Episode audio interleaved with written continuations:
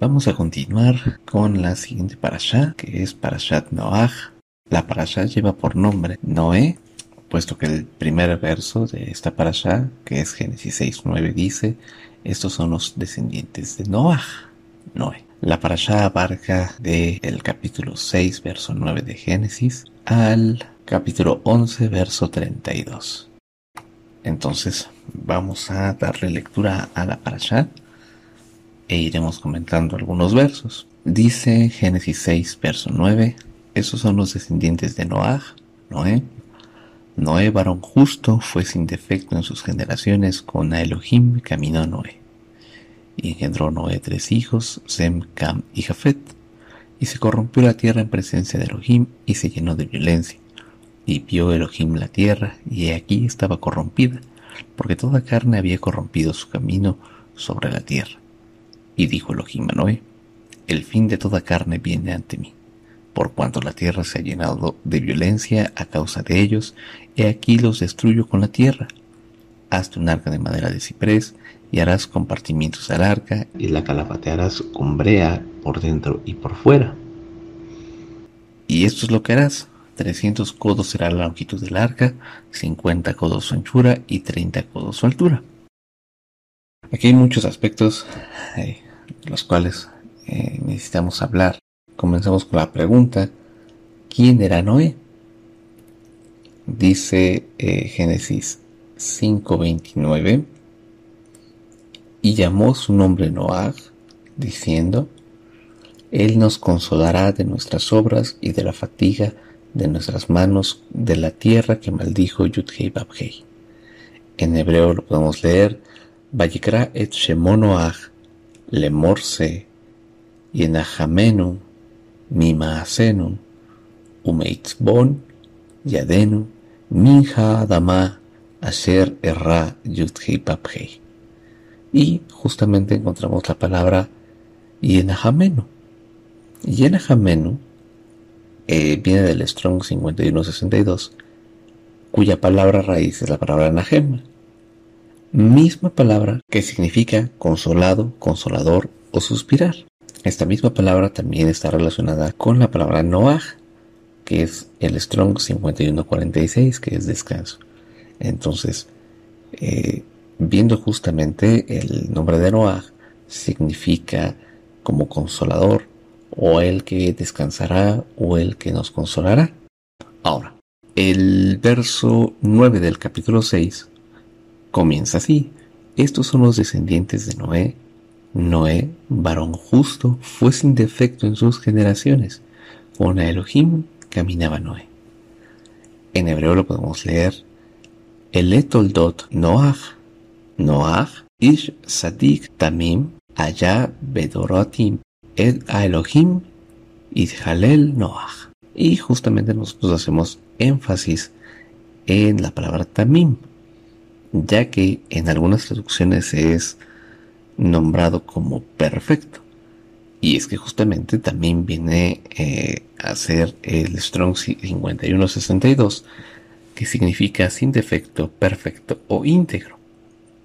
Pero entra una duda muy grande. ¿Qué es ser perfecto?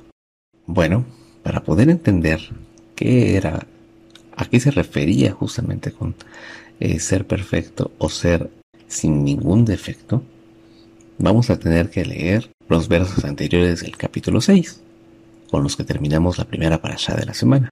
Dice Génesis capítulo 6, verso 1 al 4, Aconteció que cuando la humanidad comenzó a multiplicarse sobre la faz de la tierra y les nacieron hijas, y los hijos de Elohim vieron que las hijas del hombre eran hermosas, y tomaron para sí mujeres de entre todas las que habían escogido entonces dijo Yudhei mi espíritu no permanecerá para siempre con el hombre, pues ciertamente él es y sus días serán ciento veinte años. En aquellos días, y también después, los nefileos estaban en la tierra, pues toda vez que los hijos de Elohim se llegaban a las hijas de los humanos, les engendraban hijos. Estos eran los poderosos que desde la antigüedad fueron varones de renombre. Y hacemos énfasis en el verso 2, que dice, y los hijos de Elohim vieron que las hijas de los hombres eran hermosas. y tomaron para sí mujeres entre todas las que habían escogido. En hebreo lo podemos leer como Bairu Benei Elohim et Banot Adam Kitobot Haná Bayikhu Lahem Nashim Mikol Asher Baharu. Y justamente encontramos esta expresión Benei Elohim, es decir, los hijos de Elohim. Pero ¿quiénes son ellos? ¿Hay alguna cita que también los llegue a nombrar? Y la respuesta es que sí. Para ello necesitamos ir al libro de Job, capítulo 1, verso 6, el cual dice, Y llegó el día en que los hijos de Elohim vinieron ante Yud Hei y vino también el acusador con ellos. En hebreo dice, Vayehi Hayom, Vayabou, Benei Elohim, Lehit Yatse, al Yud Hei Beyabou Gam Betoham. Y es que podemos entender o podemos comprender que estos hijos de Elohim se pueden interpretar lo que conocemos como ángeles. Es decir, que los ángeles vieron a las hijas de los hombres. Pero, ¿quiénes son estos seres celestiales? ¿Quiénes son estos ángeles, si los podemos llamar de alguna manera? Para poder entender ello, vamos a tener que recurrir a un libro que no está compilado entre los libros de la Biblia, es decir, entre los libros del Tanaj y del Nuevo Pacto, el Brit el cual es el libro de Enoch. Pero antes de que nosotros eh, lo citemos, queremos hacer mucho énfasis en que este libro no lo citamos simplemente porque sí, sino que este libro también ha sido citado dentro del Hadashah. Para ello vamos a recurrir a las siguientes citas. Mateo 8, 28 y 29 dice así. Al llegar a la otra orilla, a la región de los Gadarenos, vinieron a su encuentro dos endemoniados que salían de los sepulcros, furiosos en extremo, tanto que nadie podía pasar por aquel camino. Y de súbito gritaron diciendo, ¿qué tienes con nosotros, Yeshua? Ven a Elohim, ¿viniste acá antes de tiempo para atormentarnos? La segunda cita es Segunda de Pedro, capítulo 2, verso 4 y 5, el cual dice así, porque si Elohim no perdonó a los ángeles que pecaron, sino que arrojándolos al abismo los entregó a cadenas de oscuridad reservados hasta el juicio, y no perdonó al mundo antiguo, pero guardó a Noé, el octavo, pregonero de justicia, trayendo un diluvio sobre el mundo de los impíos. Y la última cita es Judas capítulo 1 verso 6, el cual dice, y a los ángeles que no guardaron su estado original, sino que abandonaron su propia morada, los ha mantenido bajo oscuridad, en prisiones eternas, el juicio del gran día. Y es que es muy interesante encontrar en estos pasajes que habla justamente de ángeles que pecaron, que ángeles que abandonaron su esencia y que saben que serán atormentados en algún momento. Y es que lo más interesante es que justamente el libro de Enoch habla acerca de estos acontecimientos. Es por ello que leeremos algunas citas de este libro para comprender con un poco de mayor profundidad el pasaje de Génesis 6. Dice el libro de Enoch, capítulo 6, versos 1 y 2.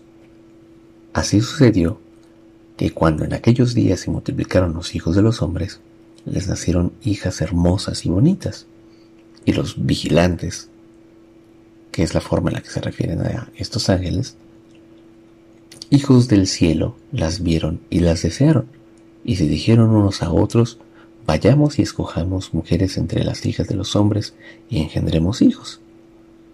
Dice el verso 6 de este capítulo, y eran en total doscientos de los que descendieron sobre la cima del monte que llamaron Hermón, porque sobre él habían jurado y se habían comprometido mutuamente bajo anatema. En el capítulo 7, versos 1 al 4 dice, todos, dice, todos y sus jefes tomaron para sí mujeres y cada uno escogió entre todas y comenzaron a entrar en ellas y a contaminarse con ellas, a enseñarles la brujería, la magia y el corte de las raíces, y enseñarles sobre las plantas. Quedaron embarazadas de ellos y parieron gigantes de unos tres mil codos de altura, que nacieron sobre la tierra y conforme a su niñez crecieron, y devoraban el trabajo de todos los hijos de los hombres hasta que los humanos ya no lograban abastecerles. Entonces los gigantes se volvieron contra los humanos para matarlos y devorarlos. Versos 5 y 6. Y empezaron a pecar contra todos los pájaros del cielo y contra todas las bestias de la tierra, contra los reptiles y contra los peces del mar, y se devoraban los unos la carne de los otros y bebían su sangre. Entonces la tierra acusó a los impíos por todo lo que se había hecho en ella. En el capítulo 8 versos 1 y 2 podemos leer, y Asael enseñó a los hombres a fabricar espadas de hierro y corazas de cobre, y les mostró cómo se extrae y se trabaja el oro hasta dejarlo listo, y en lo que respecta a la plata, a repujarla con brazaletes y otros adornos. A las mujeres les enseñó sobre el antimonio, el maquillaje de los ojos, las piedras preciosas y las tinturas. Y entonces creció mucho la impiedad y ellos tomaron los caminos equivocados y llegaron a corromperse en todas formas.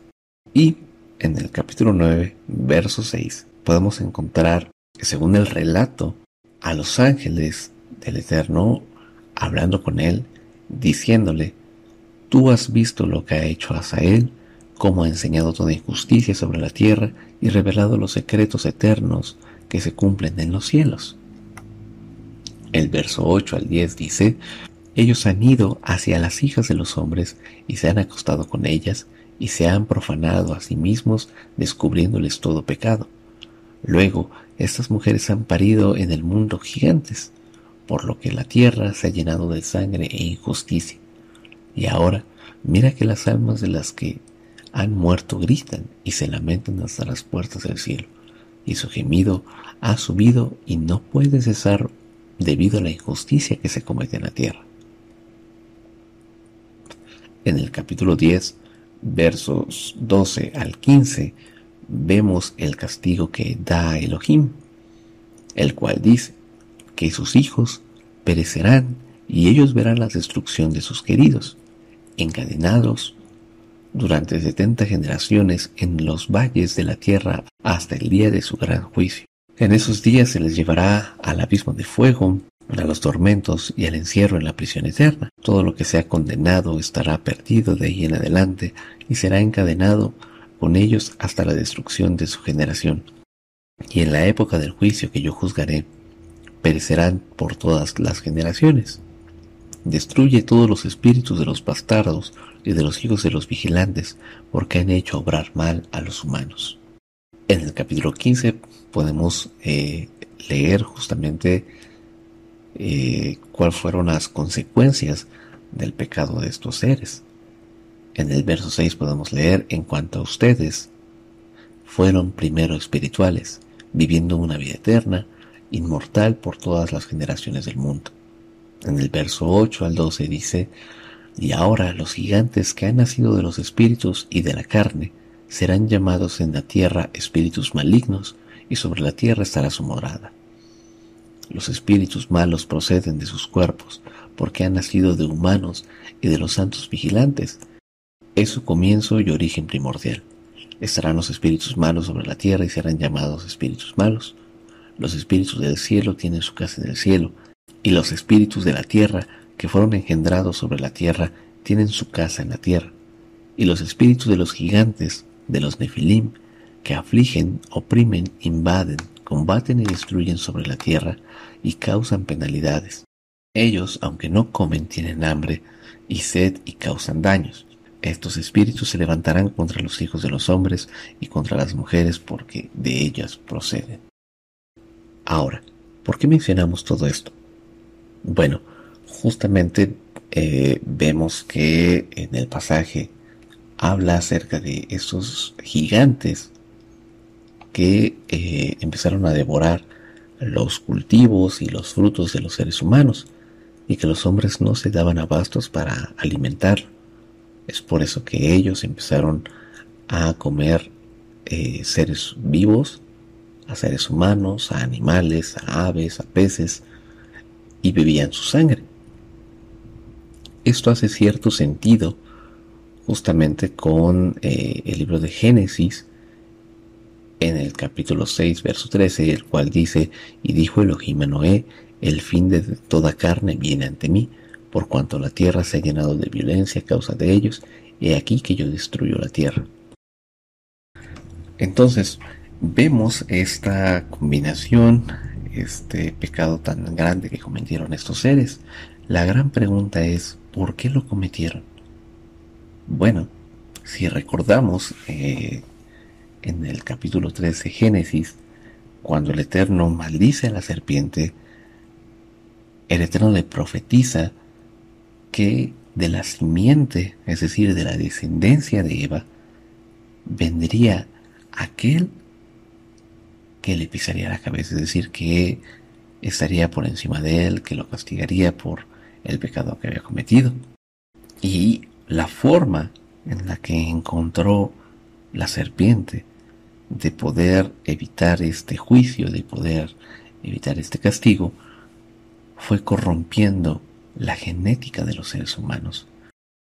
Y es que si la simiente de Eva llegase a ser contaminada, no existiría la forma o no existiría la manera en la que se pudiera levantar este segundo Adán, el cual redimiría a los hijos de los hombres y castigaría a Hasatán, a los Benei, a Elohim.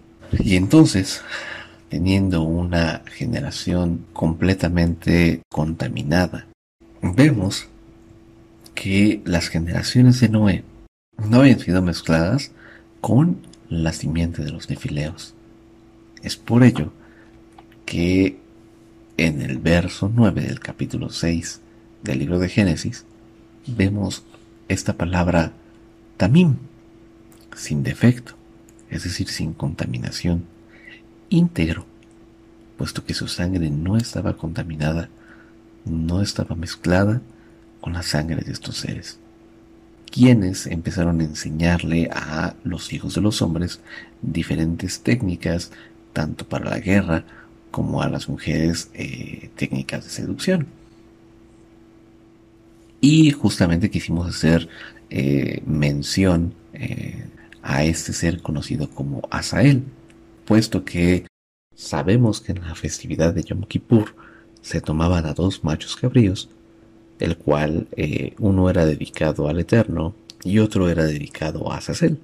Se trata del mismo ser del que habla el libro de Enoch. Y lo que hacía el Cohen Gadol era poner sus manos sobre la cabrita, la Azazel, para declarar los pecados del pueblo de Israel y así poder transferir los pecados del pueblo a este animal, el cual era expulsado del campamento y con el tiempo fue eh, despeñado a fin de que no volviera al campamento.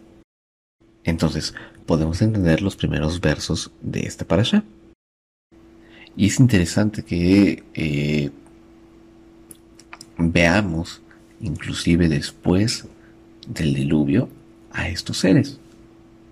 Y esto se debe justamente a la explicación eh, que da el libro de Enoch, en el cual dice que estos seres o el espíritu de estos seres eh, no, como al, no poder pertenecer ni al cielo ni al Seol, ellos tendrían que estar deambulando sobre la tierra. Y prueba de ello es el gigante más conocido, estamos hablando justamente de Goliat, aquel gigante filisteo que fue derrotado por David. Y algo muy curioso es que en ese pasaje eh, se habla que David escogió cinco piedras para poder eh, enfrentarse a este gigante. Pero lo interesante es que más adelante vemos que Goliat tenía otros cuatro hermanos, por lo que la fe de David va muchísimo más allá de nuestro entendimiento, ya que él creía que con cada piedra derrotaría a cada uno de estos hijos de los seres caídos. Referencia que tenemos acerca de los gigantes eh, dentro de la misma Torah, cuando el pueblo de Israel ya estaba cerca de la tierra prometida, eh, pide a Moisés que envíen a espías para que vean y conozcan la tierra antes de poder entrar. Entre ellos fueron seleccionados Josué y Caleb, y una vez que regresaron de la tierra prometida, los otros 10 espías eh, tenían mucho miedo, ya que ellos contaban que la tierra estaba llena de gigantes. Y decimos, ¿cómo es posible si se supone que todos los gigantes murieron en el diluvio? La respuesta la podemos encontrar en el libro de Génesis, capítulo 6, verso 4, puesto que dice en aquellos días y también después es decir, que después del diluvio nuevamente los espíritus de los gigantes siguieron eh, procreando con las hijas de los hombres. Continuando con la lectura de la parasha, en eh, Génesis verso 14 dice, hazte un arca de madera de ciprés y harás compartimientos al arca y la calafatearás con brea por dentro y por fuera. Y esto es lo que harás. 300 codos será la longitud del arca 50 codos su anchura y 30 codos su altura. Harás una claraboya al arca y la rematarás a un codo por arriba. Pondrás una puerta en un lado del arca y le harás plantadas baja, segunda y tercera. He aquí yo, si yo hago caer el diluvio de las aguas sobre la tierra para destruir toda carne en que hay aliento de vida bajo los cielos, todo lo que hay en la tierra perecerá. Pero estableceré mi pacto contigo y entrarás en el arca tú y tus hijos y tu mujer y las mujeres de tus hijos contigo. Vamos a hablar acerca de las características del arca. Eh, primeramente dice el Eterno que se tendría que hacer de madera de ciprés. El ciprés tiene diferentes características. Por ejemplo, el árbol llega a tener una altura de entre 25 a 30 metros. Sus hojas eh, son eh, como forma de escama eh, que tienen una medida entre 2 y 5 milímetros. Sus ramas son finas, es decir, son fáciles de retirar. El tronco es completamente recto y tiene por lo menos un metro de diámetro. La madera como tal es de un color pardo claro, es resistente y es blanda, es decir, que es una madera que puede ser eh, manipulable. Es de larga duración, esta no se pudre fácilmente y no existe ningún insecto que la ataque, es decir, alguna plaga que se pueda comer la madera. Vemos que el, ciprés es un material adecuado para la construcción del arca. Obviamente se tenía que ser calafateada, es decir, tenía que tener una capa hecha con brea. En cuanto a los codos, la medida que el Eterno da es de 300 codos de largo, 50 de ancho y 30 de alto. Pero ¿cuánto equivale un codo? Bueno, el codo tiene una medida aproximada de 45 centímetros, es decir, de .45 metros, por lo que convirtiendo las medidas podemos tener como resultado que el arca tenía 135 metros de largo, 22 y medio de ancho y 13 metros y medio de alto. Además de la ventana o tragaluz o claraboya de 45 centímetros, es decir, de un codo. Continuando con el verso 21, dice, y tú toma para ti de todo alimento comestible y almacénalo contigo, pues te hará de sustento para ti y para ellos. E hizo Noé conforme a todo lo que había ordenado Elohim, y así hizo. Llegamos a la segunda sección, eh, que marca del capítulo 7, verso 1 al verso 16, el cual dice, y dijo Yudkei a Noé, entra tú y toda tu casa en el arca, porque te he visto justo ante mí porque te he visto justo ante mi presencia en esta generación. De todo animal limpio tomarás contigo siete pares, macho y hembra, pero del animal que no es limpio tomarás dos, el macho y su hembra. También de las aves del cielo de siete en siete, macho y hembra, para preservar la descendencia sobre la faz de toda la tierra. Porque dentro de siete días yo haré llover sobre la tierra durante cuarenta días y cuarenta noches, y borraré todo lo que existe, lo que he hecho sobre la faz de la tierra. Y es muy interesante encontrar en este pasaje, justamente en el verso 2 del capítulo 7, dice, de todo animal limpio tomarás contigo siete pares, macho y hembra, pero del animal que no es limpio tomarás dos, el macho y su hembra. ¿Cómo es esto posible? ¿Qué son los animales limpios? Bueno, para entenderlo mejor, podemos encontrar eh, el verso en hebreo, el cual dice, Mikol Habgema Hat Ora, Lech Shiba Shiba, Ishbeistu, Umin Habgema Asher Lo Tegora, Hishenim Ishbeistu.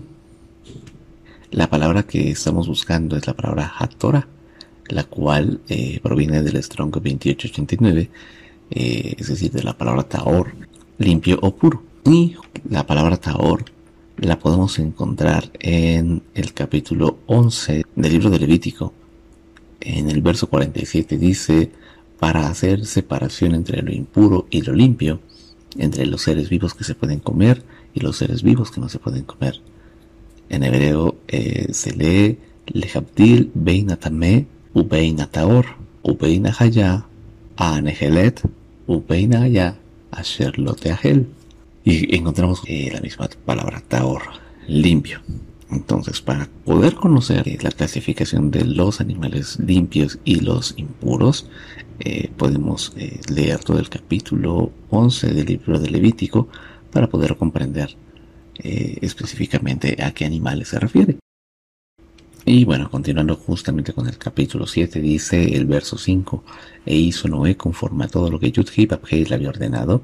Era Noé de 600 años cuando el diluvio de aguas vino sobre la tierra, y entre las aguas del diluvio Noé entró en el arca, y con él sus hijos y su mujer y las mujeres de sus hijos, del animal limpio y del, del animal que no es limpio, y de las aves y de todo lo que repta sobre el suelo.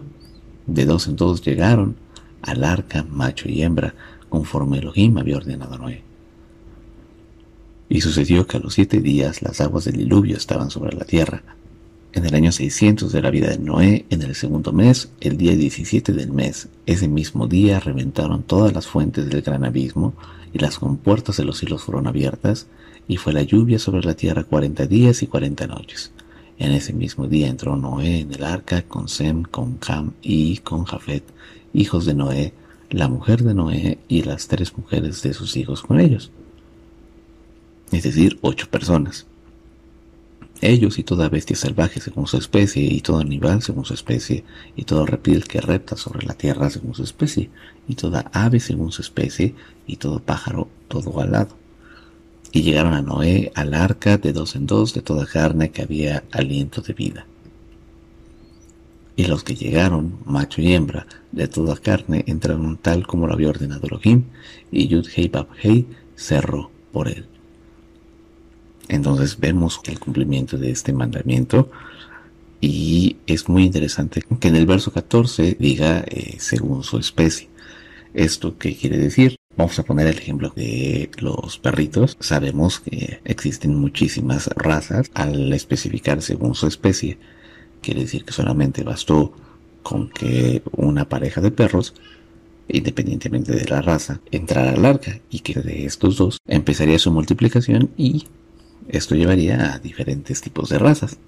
Entonces no necesariamente tenían que entrar por razas, sino únicamente por especies, limitando así el número de animales. Y vemos en el verso 16 que todos los animales entraron y el Eterno fue quien cerró el arca. Tercera sección, que abarca del capítulo 7, verso 17 al capítulo 8, verso 14. Fue el diluvio sobre la tierra durante 40 días, y las aguas crecieron y elevaron el arca, y ésta se elevó sobre la tierra, y las aguas fueron arreciando y crecieron mucho sobre la tierra y flotaba el arca sobre la superficie de las aguas, y las aguas crecieron muy por encima de la tierra, de modo que quedaron cubiertas todas las altas montañas que están debajo de todos los cielos. Quince codos más arriba crecieron las aguas, y las montañas quedaron cubiertas. Y pereció toda carne que se movía sobre la tierra, tanto ave como animal y fiera, y de todo bicho que pulula sobre la tierra, y todos los hombres.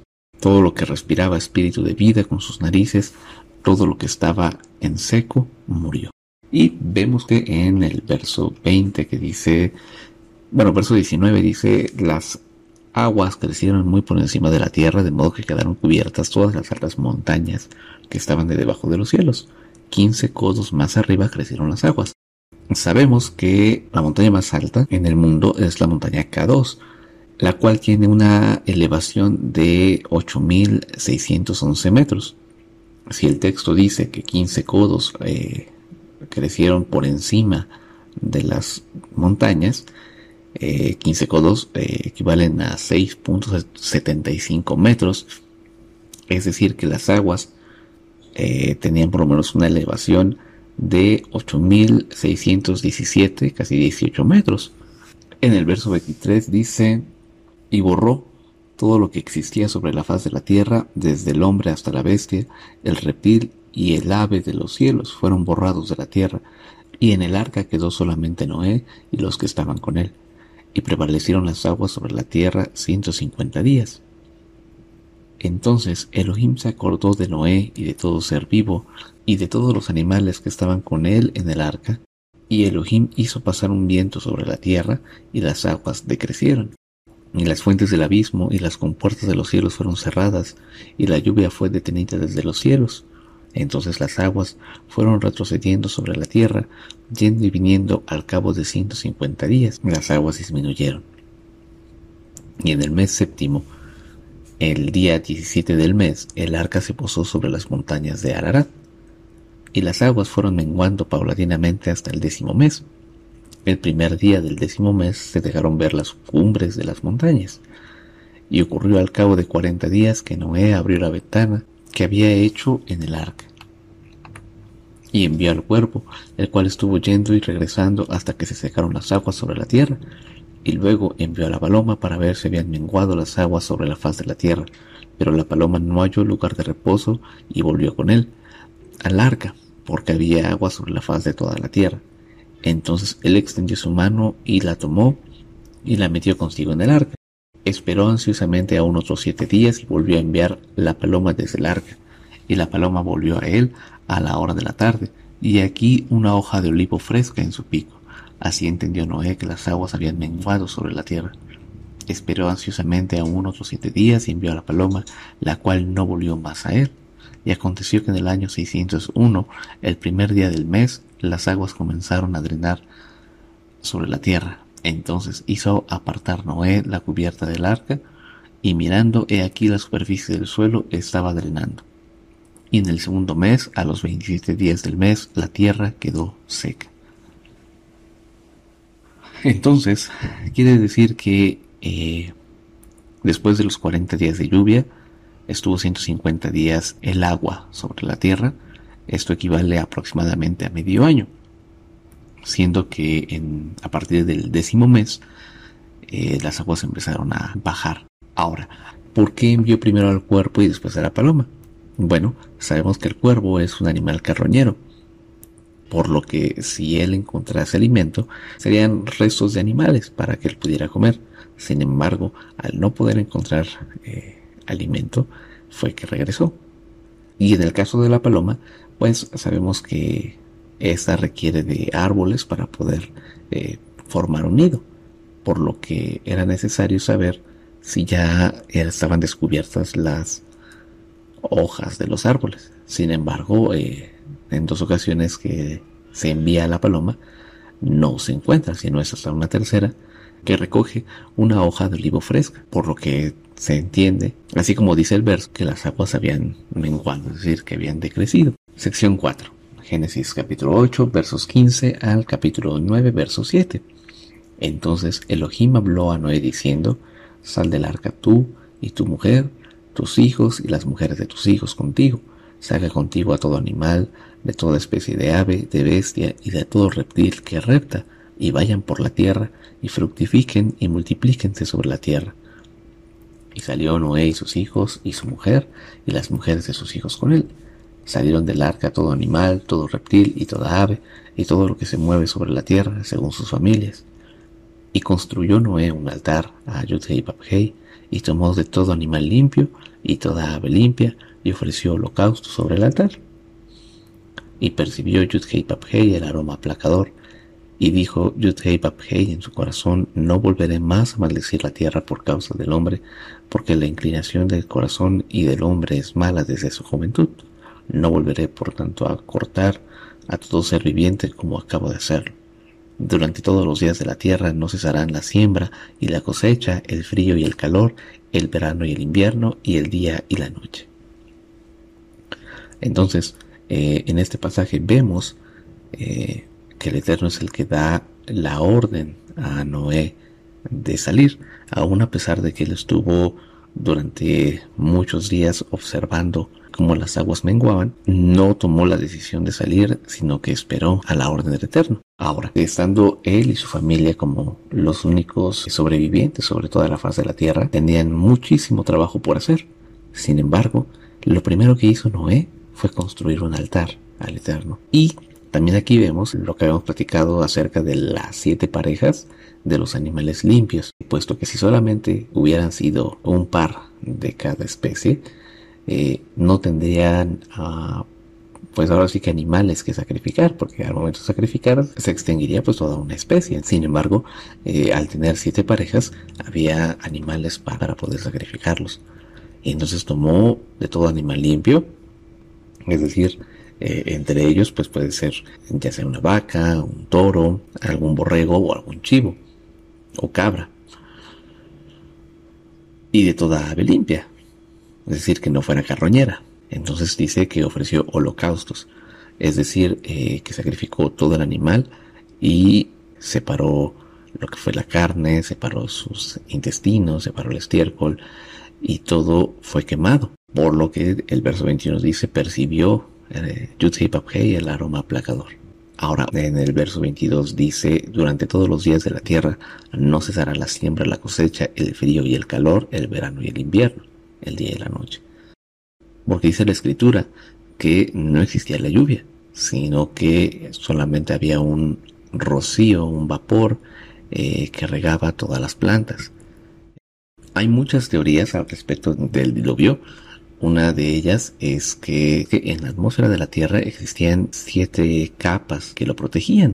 Se dice que de estas capas había una capa que prácticamente era una capa como de hielo y que un meteorito se estrelló eh, en la Tierra, rompiendo esta capa y dándole cierta explicación al, al verso donde dice que fueron reventadas las aguas de los cielos, de modo que toda el agua que se encontraba eh, en esa capa de atmósfera fue la que descendió y que el impacto de este meteorito eh, sobre la Tierra rompe las placas tectónicas de la Tierra, por lo cual también libera las aguas que estaban de debajo de la Tierra. ¿Qué tal fue el impacto que tuvo este meteorito que inclinó la Tierra? Y es que vemos justamente aquí en el verso 22 que dice que eh, no faltarán, es decir, no cesarán, no dejarán de ser el verano y el invierno. Sabemos que la Tierra eh, se mueve alrededor del Sol en un movimiento elíptico y la inclinación de la Tierra junto con el movimiento de traslación provocan o generan lo que conocemos nosotros como los equinoccios de la primavera y el otoño y los solsticios del verano y del invierno. Los equinoccios se caracterizan por tener la misma duración del día y de la noche, ya que se sitúa la Tierra alrededor del Sol de manera que los polos se encuentren a la misma distancia del Sol, provocando que la luz sea igual tanto en los hemisferios norte como sur. Sin embargo, en los solsticios de verano y el invierno, la Tierra se encuentra en el caso del verano más cerca del Sol, lo que provoca días más largos y noches más cortas. Sin embargo, en lo que es el hemisferio sur es el invierno y viceversa. Y esto se debe a que la Tierra tiene una inclinación de 23 grados y medio. Esta teoría dice que la Tierra no tenía esta inclinación y que fue gracias a este impacto que provocó así nacieran las estaciones. Dice el capítulo 9 de Génesis, y bendijo Elohim a Noé y a sus hijos, y les dijo, fructifiquen y multiplíquense, y llenen la tierra, y el temor y pavor de ustedes sea sobre todo animal de la tierra y sobre toda ave de los cielos, y en todo lo que se mueve sobre el suelo, y en todos los peces del mar, en su mano serán entregados. Todo lo que se mueve y vive les servirá de alimento, lo mismo que la hierba verde les es dado todo solo que no comerán carne con su vida, que es su sangre, pues ciertamente demandaré su sangre, así como sus vidas, lo demandaré de mano de todo ser vivo y de mano del hombre. De mano de cualquier hermano suyo, demandaré la vida del hombre. Y el que derrame sangre del hombre, por los hombres su sangre será derramada, porque imagen de Elohim hizo él al hombre. Y ustedes sean fructíferos y aumenten en número, y reproduzcanse en la tierra y multiplíquense en ella. Ahora, vemos que el Eterno le da a Noé el mismo mandamiento que le dio a Adán, de fructificar y multiplicarse, y tener dominio sobre la tierra, tener dominio sobre los animales, tener dominio sobre las aves y tener dominio sobre los peces. Dice la escritura que todo le será de alimento, en cuanto lo hemos eh, ya platicado previamente, los animales eh, limpios o los, animales aptos para comer. Dice que lo mismo con la hierba verde, le será todo dado. Pero hay una condición. Dice que no comerán su carne con su vida, que es su sangre. Y esto hace también sentido con eh, el pasaje del libro de Enoch, el cual dice que los gigantes comenzaron a comer animales y a humanos con vida y, bebían su sangre, por lo que el Eterno hace, hace mucho énfasis en no tomar la sangre ni de hombres ni de animales, porque eh, él, él demandaría esa sangre. Llegamos a la quinta sección, Génesis 9, verso 8 al verso 17, los cuales dicen, y habló Elohim a Noé y a sus hijos que estaban con él diciendo, he aquí yo mismo establezco mi pacto con ustedes y con su descendencia después de ustedes y con todo ser vivo que está con ustedes, con el ave, con el ganado y con el animal terrestre y con todo animal terrestre que está con ustedes, todos los que salieron del arca, todos los animales de la tierra. Estableceré pues mi pacto con ustedes, no será aniquilada ya más ninguna carne por las aguas del diluvio, ni habrá ya diluvio para destruir la tierra. Y dijo Elohim, esta es la señal del pacto que yo les hoy entre yo y ustedes, y entre todo ser viviente que estén con ustedes por generaciones perpetuas. He puesto mi arco en la nube, y será por señal del pacto entre yo y la tierra. Pues sucederá que cuando yo cubra con nube la tierra, entonces aparecerá el arco en la nube y me acordaré de mi pacto entre yo y ustedes, y entre todo ser viviente, de toda carne, y no habrá más aguas de diluvio para destruir a todo ser vivo. Estará pues el arco en la nube, y yo miraré para recordar el pacto eterno entre Elohim y entre todo ser viviente, de toda carne que está sobre la tierra. Luego dijo Elohim a Noé, esta es la señal del pacto que he establecido entre yo y toda la carne que hay sobre la tierra. Aquí vemos la creación del lo que comúnmente se conoce como arco iris. Y es que debido a las estaciones, sabemos que a partir de este momento la lluvia eh, sería un evento climático que ocurriría eh, en diferentes tiempos o en diferentes temporadas, por lo que pudiéramos imaginar que Noé, su esposa, sus hijos y las mujeres de sus hijos, al ver la lluvia, Tal vez tendrían miedo, tal vez recordarían el momento del diluvio y para que ellos no cayeran en pánico, para que ellos no tuvieran temor de las lluvias y creyeran que nuevamente ocurriría un diluvio de esta magnitud, el Eterno hacía salir eh, este arco para darles una señal de esperanza, una señal y recordaran el pacto que hizo el Eterno con, con ellos y con todo ser viviente. Ahora, un detalle que vemos en el verso 15 dice, y no habrá más aguas de diluvio para destruir a todo ser vivo. Muchas personas que no creen en, estos pasajes, muchas personas que niegan eh, la velocidad de la Biblia dicen, mira, aquí dice que no iba a haber más diluvio y hasta el día de hoy siguen habiendo inundaciones y mucha gente muere debido a, a estos fenómenos naturales. Sin embargo, eh, sabemos que el Eterno está haciendo aquí mucho énfasis en que dice no habrá más aguas para destruir a todo ser vivo. Es decir, que no volvería a castigar a la tierra dando un diluvio a toda la tierra. Pero el hecho de que ocurran inundaciones y diluvios en nuestros días, pues no tienen el, poder destructivo que vemos en el diluvio. Llegamos a la sección 6, que abarca del capítulo 9, verso 18 al capítulo 10, verso 32, el cual dice, los hijos de Noé que salieron en el arca fueron Sem, Cam y Jafet, y Cam es el padre de Canaán. Esos tres son los hijos de Noé, y de estos se pobló toda la tierra. Y Noé comenzó a ser un labrador y plantó una viña, y bebió del vino y se embriagó, y se desnudó dentro de su tienda. Y Cam, padre de Canaán, vio la desnudez de su padre y lo declaró afuera a sus hermanos. Entonces Sem y Jafet tomaron del manto y se lo pusieron ambos sobre sus hombros, y andando hacia atrás, cubrieron la desnudez de su padre. Sus rostros estaban eh, vueltos hacia atrás y no vieron la desnudez de su padre. Al despertar de su embriaguez, Noé supo lo que había hecho su hijo menor, y dijo, maldito sea Canaán, siervo de siervos será a sus hermanos. Luego dijo, bendito sea Yudhei Babhei, Elohim de Sem, y sea Canaán su siervo, ensanche Elohim a y habite en las tiendas de Sem, y sea Canaán su siervo. Y vivió Noé después del diluvio 350 años, y fueron todos los días de Noé 950 años, y murió. Ahora, vemos eh, en este pasaje un acto o una acción que no corresponde mucho con la actitud de, Noé. Si nosotros vemos en el, en el comienzo de, esta parasha, dice que eh, Noé era, era un varón justo, es decir, un hombre que practicaba la ley, un hombre que practicaba la Torah. Entonces, ¿cómo es que este hombre, siendo justo, eh, se embriagó? Como lo mencionamos hace un momento, después del diluvio, eh, la Tierra tuvo muchísimas alteraciones con respecto a su estado original, por lo que se intuye o se cree que las condiciones climáticas hicieron que el vino fermentara a, un punto en el que Noé no sabía que realmente lo que estaba haciendo era embriagarse. Entonces, él toma del vino, suponiendo que pues él estaba acostumbrado a beber sin, sin llegar a, a un estado de embriaguez. Y bueno, vemos eh, más adelante que Cam vio la desnudez de su padre.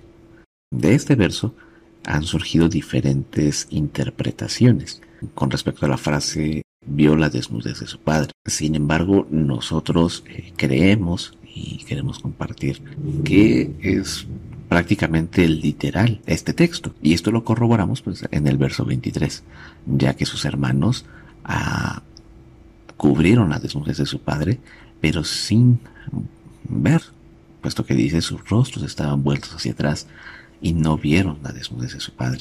En el verso 24 dice que Noé eh, despertó de su embriaguez y supo lo que había hecho su hijo menor, es decir, él no estaba consciente de los actos que había cometido él. Pero nos queda una duda muy grande. ¿Por qué maldice a Canaán y no maldice a Cam? Porque el verso 25 dice, maldito sea Canaán, siervos de siervos le será sus hermanos. Y, eh, como lo mencionamos, en este pasaje hay muchas interpretaciones. Por ejemplo, una de ellas es que cuando dice que vio la desnudez de su padre, pudiera referirse a que tuvo relaciones con la esposa de, Noé y que el fruto de esa relación fue Canaán. Sin embargo, como lo mencionamos hace un momento, nosotros creemos que el pasaje es muy literal, que cuando se refiere a la desnudez de, de Noé, no tiene otra interpretación más allá. ¿Y por qué entonces maldice a? Bueno, si recordamos cuando el rey Balak contrata al profeta Balaam para maldecir al pueblo de Israel, la escritura dice que no podía maldecir algo que Elohim bendijo, por lo que al momento de intentar maldecir al pueblo de Israel, lo que salía de su boca era bendición. Entonces, tomando ese ejemplo, sabemos que si el Eterno bendice a alguien, nadie puede proferir maldición sobre, sobre esa persona. Por lo que vemos en versos anteriores, el Eterno hizo un pacto con Noé y con sus hijos y los bendijo. Entonces, al estar Cam, digámoslo de alguna manera, protegido con la bendición del Eterno, Noé no podía proferir maldición contra él. Sin embargo, la profiere contra su hijo. Ahora también sabemos que en la escritura dice que por el pecado de los padres los hijos también serían maldecidos, dice la escritura en Éxodo 20, es un Elohim, es un Dios eh, fuerte y celoso que visita la iniquidad de los padres sobre los hijos hasta la tercera y cuarta generación, pero que también hace misericordia de miles de generaciones de los que lo aman y que guardan sus mandamientos. Entonces, esto también hace sentido con la maldición hacia el hijo de, Cam. El capítulo 10 dice, estos son los descendientes de Sem, Cam y Jafet, hijos de Noé, a quienes les nacieron hijos después del diluvio. Los hijos de Jafet fueron Gomer, Magog, Madai, Yavan, Tubal, Mesec y Tiraz. los hijos de Gomer, Askenaz, Rifat y Togarma, los hijos de Javán, Elisha y Tarsis, Kitim y Dodanim. De estos se esparcieron los pueblos de las costas, cada uno en sus territorios según su lengua, por sus familias en sus naciones. Y los hijos de Cam fueron Cus, Misraim, Fud y Canaán. Y los hijos de Cus, Seba, Ávila, Sapta, Rama y Sapteca. De los hijos de Ramá, Seba y Dedan.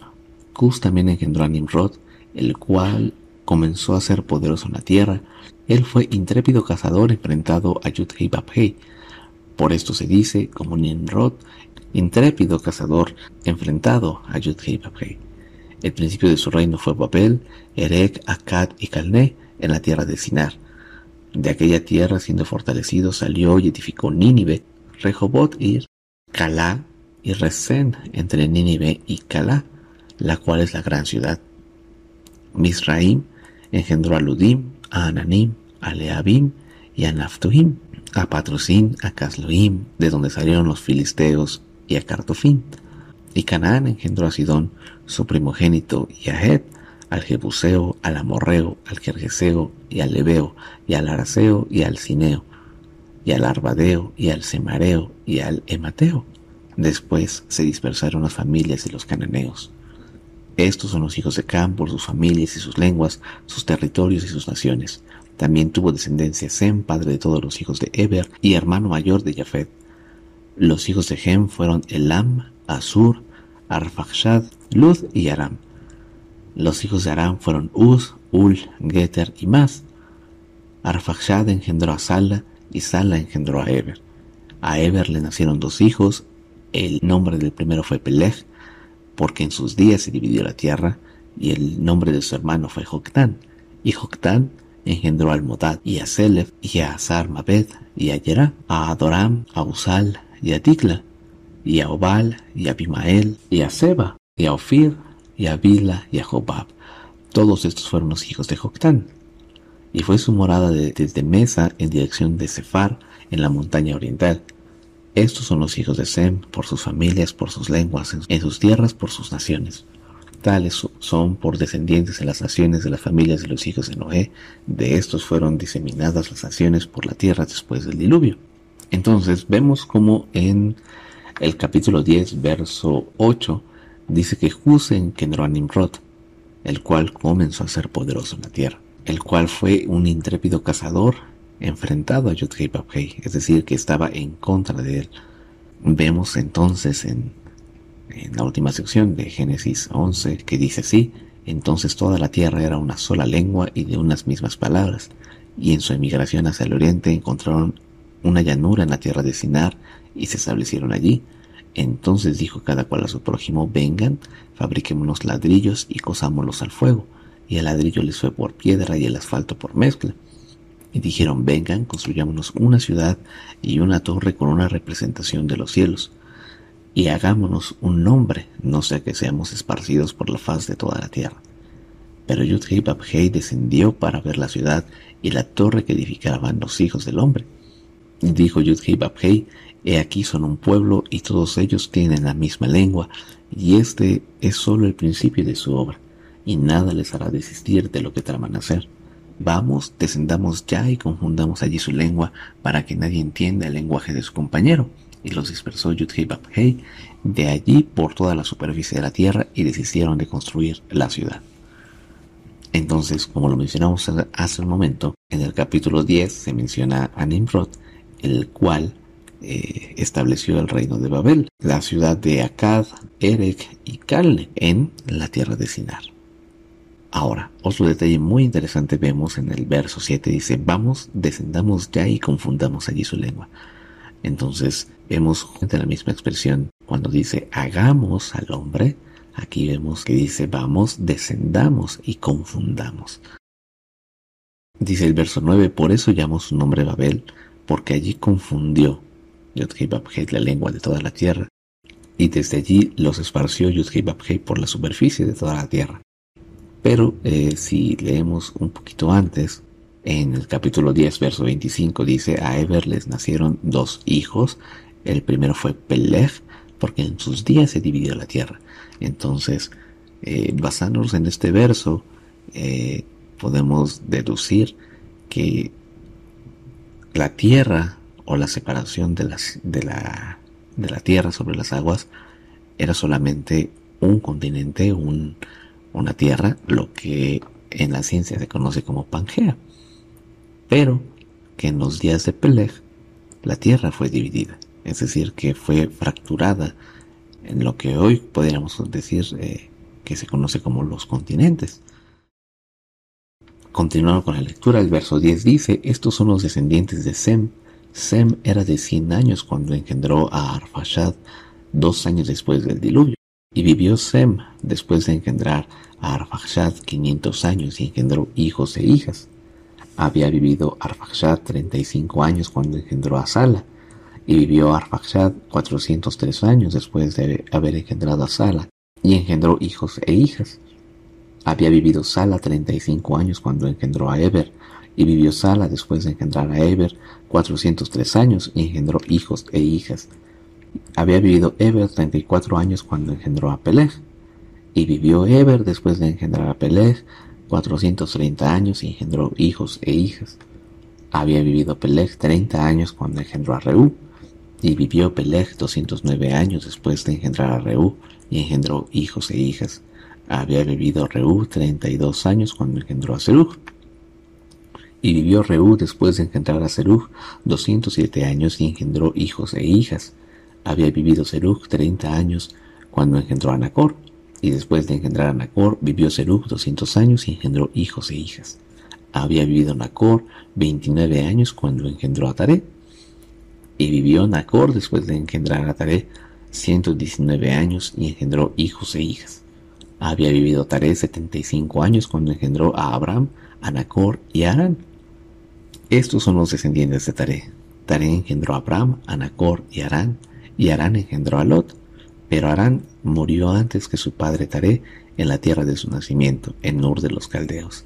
Y Abraham y Nacor tomaron para sí mujeres. El nombre de la mujer de Abraham era Sarai, y el nombre de la mujer de Nacor era Milca, hija de Aram, padre de Milca e Isca. Y Sarai era estéril, no tenía hijos. Y tomó Taré a Abraham a su hijo, y a Lot su nieto, hijo de Arán, y a Sarai su nuera, mujer de su hijo Abraham, y salieron de Ur de los Caldeos para ir al país de Canaán pero llegaron a Astarán y habitaron allí. Y fueron los días de Taré 205 años y murió Taré en Arán. Queremos concluir justamente con esta tabla en la cual podemos ver la genealogía desde Adán hasta Jacob, nieto de Abraham. Y podemos ver cómo se situaron ellos a través de los años, cómo muchos fueron contemporáneos. Eh, si nos fijamos, por ejemplo, Adán eh, vivió 930 años y él pudo ver su descendencia hasta Lamec, padre de Noé. También podemos eh, fijarnos justamente con Noé, que él vivió 950 años, siendo el año 600 el año del diluvio, la vida del ser humano se acortó considerablemente, siendo, siendo en este caso eh, el hombre que más años ha vivido, él vivió 969 años, en comparación con Jacob, que vivió solamente 147 años. Entonces, vemos cómo estos 11 capítulos han sido prácticamente la introducción a la historia de Abraham, la cual estudiaremos en la próxima parasha. Que el Eterno les bendiga grandemente.